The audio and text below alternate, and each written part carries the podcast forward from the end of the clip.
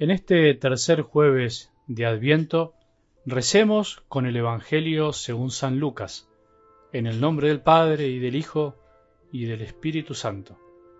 Cuando los enviados de Juan partieron, Jesús comenzó a hablar de él a la multitud diciendo, ¿Qué salieron a ver en el desierto? ¿Una caña agitada por el viento? ¿Qué salieron a ver? ¿Un hombre vestido con refinamiento? Los que llevan suntuosas vestiduras y viven en la opulencia están en los palacios de los reyes. ¿Qué salieron a ver entonces? ¿Un profeta? Les aseguro que sí, y más que un profeta. Él es aquel de quien está escrito, yo envío a mi mensajero delante de ti para prepararte el camino. Les aseguro que no hay ningún hombre más grande que Juan, y sin embargo, el más pequeño en el reino de Dios es más grande que él. Todo el pueblo que lo escuchaba, incluso los publicanos, reconocieron la justicia de Dios recibiendo el bautismo de Juan. Pero los fariseos y los doctores de la ley, al no hacerse bautizar por él, frustraron el designio de Dios para con ellos. Palabra del Señor.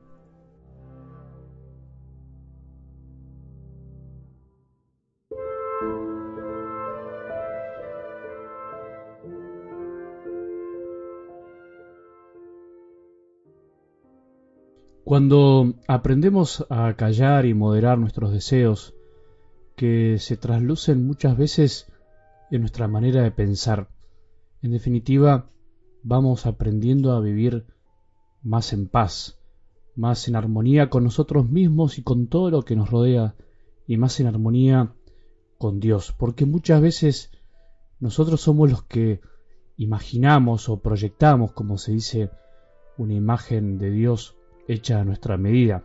Y por eso seguimos reflexionando con el Evangelio del domingo donde veíamos que de alguna manera Juan el Bautista le pasaba eso, preguntaba si era o no era Jesús, porque en definitiva él tenía una idea, un deseo, una imagen de lo que debía ser el Mesías. Así que en definitiva ese es el camino que también se nos propone siempre en este adviento o en cada tiempo de la iglesia donde al escuchar la palabra de Dios vamos aprendiendo a purificar nuestras ideas, nuestras imágenes, nuestros deseos de cómo debe ser o no Dios. En definitiva, deberíamos sacar de nuestro lenguaje el deber ser, sino más que nada tenemos que aceptar lo que es. Y es linda la pregunta de Jesús en algo del Evangelio de hoy, que tiene que ver también con el Evangelio del domingo, paradójicamente. Otra vez coincide en una parte aunque evangelistas distintos. Y Jesús dijo así, ¿qué salieron a ver? Sería algo así como decir, ¿qué esperaban? ¿A quién buscaban? ¿Qué buscaban? ¿Qué deseaban también?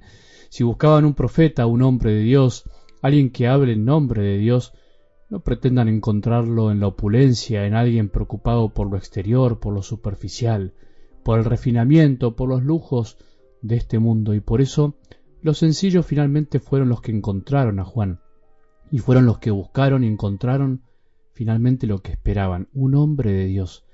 Vieron lo que habían ido a ver, porque no pretendían más que eso. En cambio, los fariseos y doctores de la ley, los que se creían que las sabían todas, los que iban a ver lo que ellos pretendían ver sin abrirse a nada nuevo, los que se adueñaban de las cosas de Dios, bueno, justamente esos no se sorprendieron para bien, al contrario. Por eso se sorprendieron para mal, se sorprendieron para seguir atornillados a su manera de ver las cosas. Por eso te decía y me digo que el sorprenderse para bien o para mal de algo depende en realidad de lo que estamos esperando, lo que estamos deseando y también de la capacidad que tenemos para cambiar cuando las cosas no son como esperamos, para dejarnos cambiar por las sorpresas, por los otros, el camino es de ida y vuelta. Nos sorprendemos cuando estamos abiertos a Dios, a las sorpresas de Él, y otras veces las sorpresas de Dios nos ayudan a cambiar, a aflojar, a empezar una etapa nueva en la vida, aun cuando andamos un poco errados.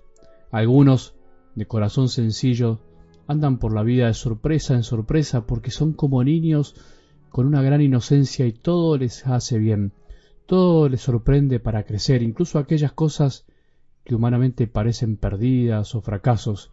Diríamos que se sorprenden porque se dejan sorprender. En cambio, hay otros que podemos también ser vos y yo, que andamos por la vida donde nada nos sorprende, porque en el fondo podemos estar como apoltronados en nuestros pensamientos y terminamos creyendo solo en lo que nosotros pensamos y que todo lo demás en definitiva está mal. Eso les pasó a los fariseos y a los doctores, y eso nos puede pasar también a nosotros. Diríamos que no se sorprenden porque buscan la sorpresa a su medida que nunca la encuentran. ¿Por dónde entonces andan nuestras sorpresas? Tenemos sorpresas. ¿Qué nos producen esas sorpresas al corazón? ¿Qué me sorprende de la palabra de Dios de hoy, de algo del Evangelio? A mí sabes que me sorprende que cualquiera de nosotros puede ser más grande que Juan el Bautista, siendo aún el más pequeño en el reino de Dios. Juan preparó el camino, nosotros estamos en camino, nosotros vamos por el camino y estamos en la verdad y en la vida si estamos con Jesús. Juan fue el último de los profetas. Nosotros, los bautizados, somos y deberíamos ser todos profetas con nuestra forma de vivir. Todos somos hombres adoptados por Dios, hijos de Dios. En definitiva, somos más agraciados que Juan de algún modo. Estamos en el tiempo de la gracia y de la misericordia. Eso nos hace grandes, aunque no nos demos cuenta. Mientras tanto, a nosotros, ¿qué nos sorprende? ¿Nos sorprende la injusticia de este mundo tan paradójicamente desigual? ¿O nos sorprende el último modelo de lo que nos gusta, de lo que salió, de lo que estamos esperando, desesperados para ver qué novedad tiene? Me sorprende que todavía haya personas viviendo en la calle o me sorprende que muchas veces mi placar se siga llenando y llenando de cosas que nunca llegaré a usar. Me sorprende que haya jugadores de fútbol o gente que gana millones y millones o que haya personas que no ganan ni siquiera un dólar por día. ¿Qué nos sorprende? Nos sorprende que hayamos perdido la riqueza de una Navidad celebrada y vivida en familia o que todo el mundo se regale cosas a fin de año sin saber bien por qué.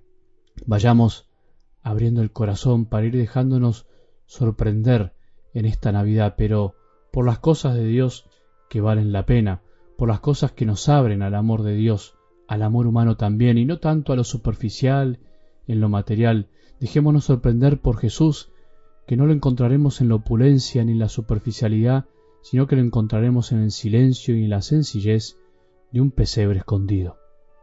Que tengamos un buen día y que la bendición de Dios, que es Padre misericordioso, Hijo y Espíritu Santo, descienda sobre nuestros corazones y permanezca para siempre.